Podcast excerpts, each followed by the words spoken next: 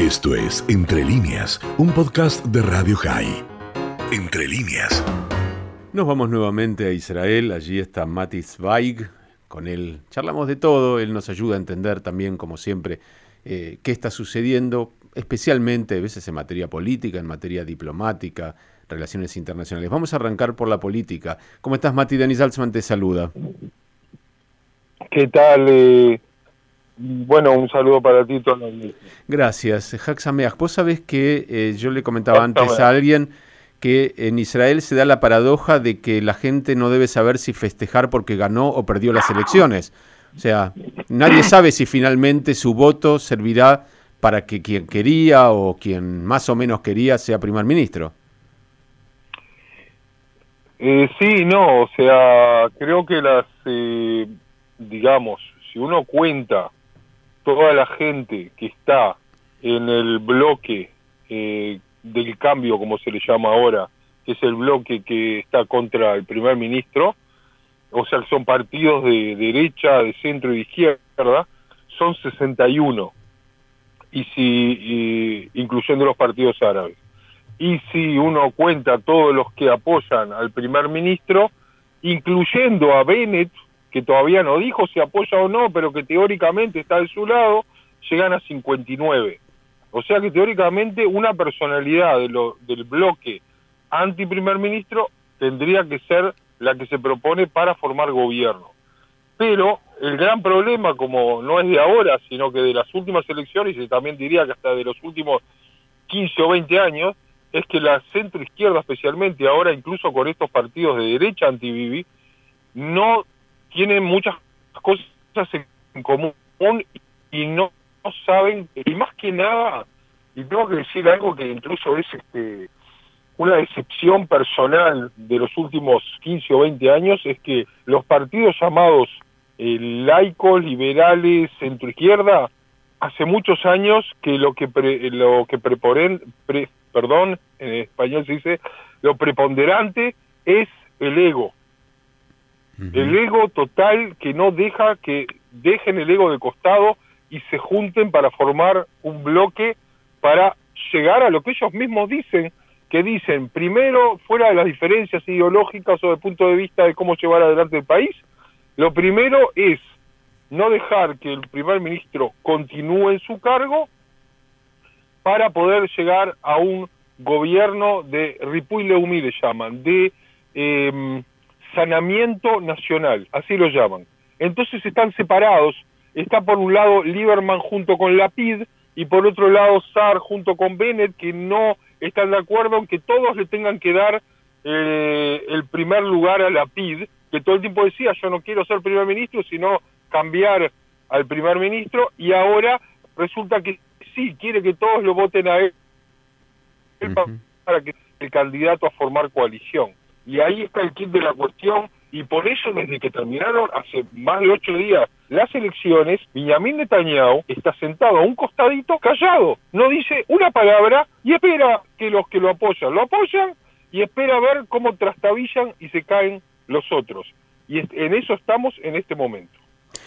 El presidente Rivlin, cuando llegue el momento de darle el mandato a alguien para que forme gobierno, no necesariamente tiene que... El próximo lunes. Claro, no necesariamente tiene que convocar al líder del partido que más votos sacó, sino a aquel que él considere que tiene más chance de formar gobierno, ¿es así?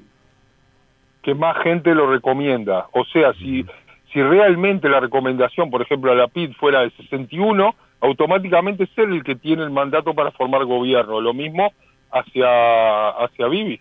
O sea, aunque Vivi no, llegue a 61 o a 60 incluso, aunque tenga 59 o incluso aunque tenga menos, aunque Bennett no diga 100% que lo apoya y tenga 52, si tiene más que el otro apoyo, entonces va a ser él al que el presidente le diga tener que formar gobierno.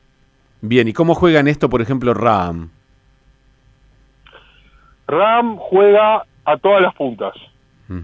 RAM es un partido eh, que está, que es, yo ya lo dije en otra entrevista, es una especie de segundo lado de la moneda del partido judío Shas, en, el cual gente eh, religiosa y tradicionalista, desde todo punto de vista, eh, también de ideología y también de cómo ven cómo tiene que ser la sociedad, eh, pero que en vez de ser judíos son islámicos, eh, han dicho algo, ha roto un paradigma de los 73 años de Israel, que es que los partidos árabes eh, no eh, son parte del gobierno porque eh, son considerados antisionistas. Él no, él no dice que estoy considerado antisionista, él simplemente no dice nada. Él dice yo me preocupo por mis votantes, yo me preocupo por los problemas sociales de la sociedad árabe, por los problemas de la violencia, por los problemas de los permisos para construir eh, vivienda, por los problemas de la sociedad e incluso tiene muchas cosas en común con los partidos eh, religiosos judíos en los cuales votan juntos durante años en la Knesset, eh, por ejemplo, eh, anti-LGBT, por ejemplo, cuando hay leyes a favor del LGBT, ellos se juntan y votan en contra. O sea, entonces eh, Deri mismo del partido Jazz, del lado judío, eh, fue a él y lo está tratando de llevar a que sea parte de una coalición, con que sea, aunque sea de afuera, apoye también al primer ministro Netanyahu. Y él dice que no, que está dispuesto a escuchar a todos y después decidir, cuando en realidad la mayoría de las personas se piensan que sí de alguna manera va a apoyar al gobierno de Benjamin Netanyahu, lo que va a ser realmente una paradoja desde todo punto de vista, porque si, si apoya a Netanyahu, va a obtener muchas de las cosas que él quiere, todo tipo de presupuestos y leyes que él quiere y todo eso.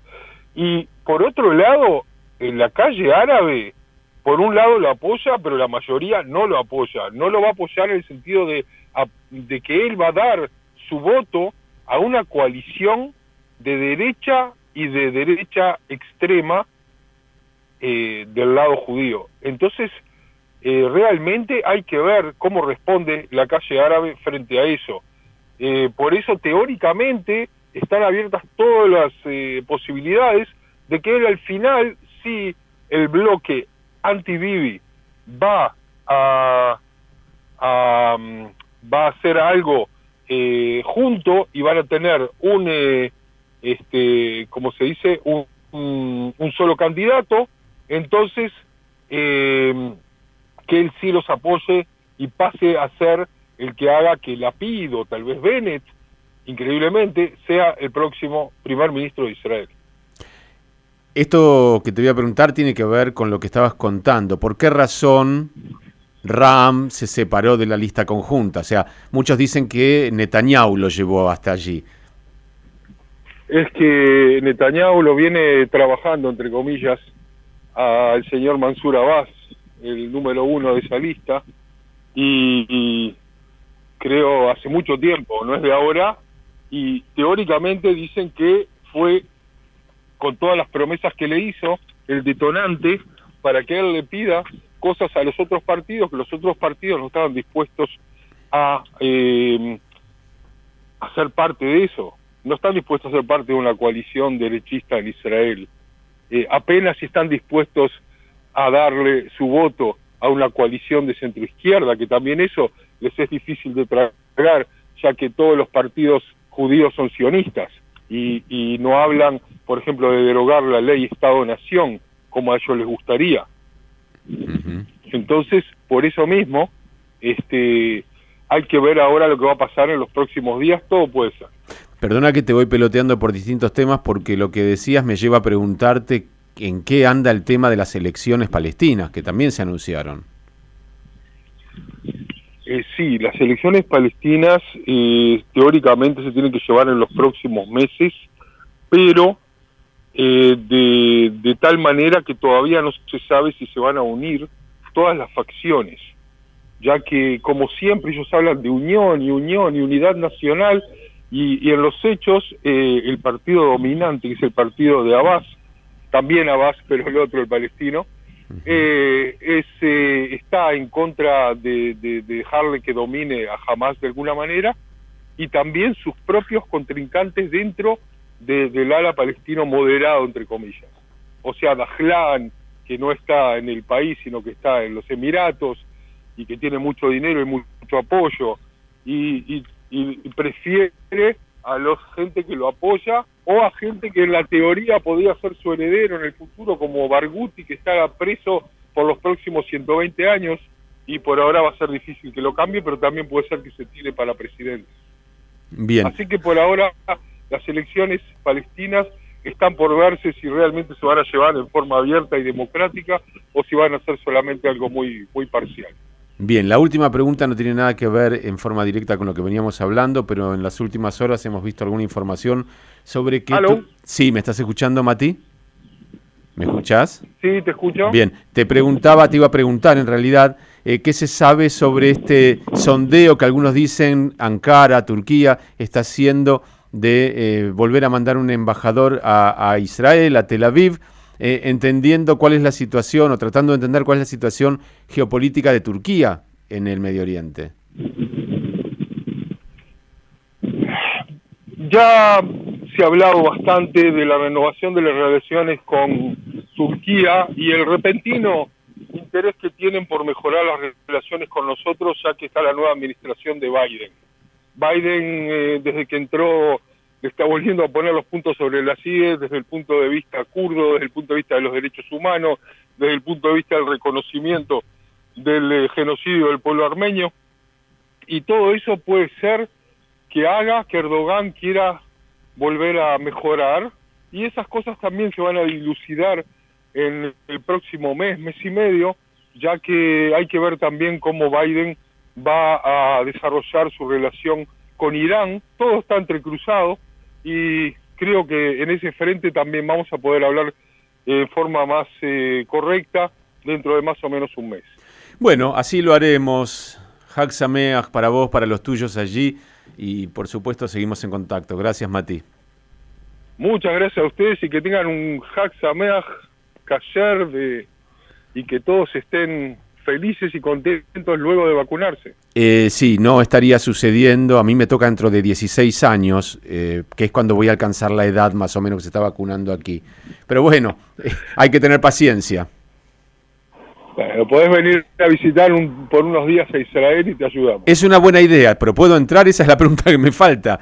¿Una, una persona no israelí puede ingresar a Israel ahora? Puede entrar y puede ir a cuarentena y hacerse las pruebas y si está todo bien eso se puede ver. Te voy a decir de forma personal, hoy tuve un día de, vacaciones de pesas, este no de trabajo, y fui a Yafo, que estaba con miles de personas, todo repleto, con todos los restaurantes repletos, todo el mundo con máscara, se sienta a comer, se la sacan, pero todo repleto y todo abierto, y realmente, no sé, uno mira eso y, y yo decía, hace un año que no me siento en un restaurante, esto es un milagro.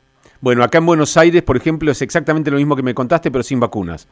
Está todo repleto, la gente se sienta en los restaurantes, llena los bares, andan por todos lados, lo que no tenemos es vacunas. Así nos va a tratar la segunda ola y nuestro otoño-invierno que nos eh, está esperando. Abrazo grande, Mati. Voy a evaluar quién me puede recibir para la cuarentena. Bueno, chao, chao. un abrazo. Mati Zweig desde Israel. Esto fue Entre Líneas, un podcast de Radio High. Puedes seguir escuchando y compartiendo nuestro contenido en Spotify, nuestro portal radiohigh.com y nuestras redes sociales. Hasta la próxima.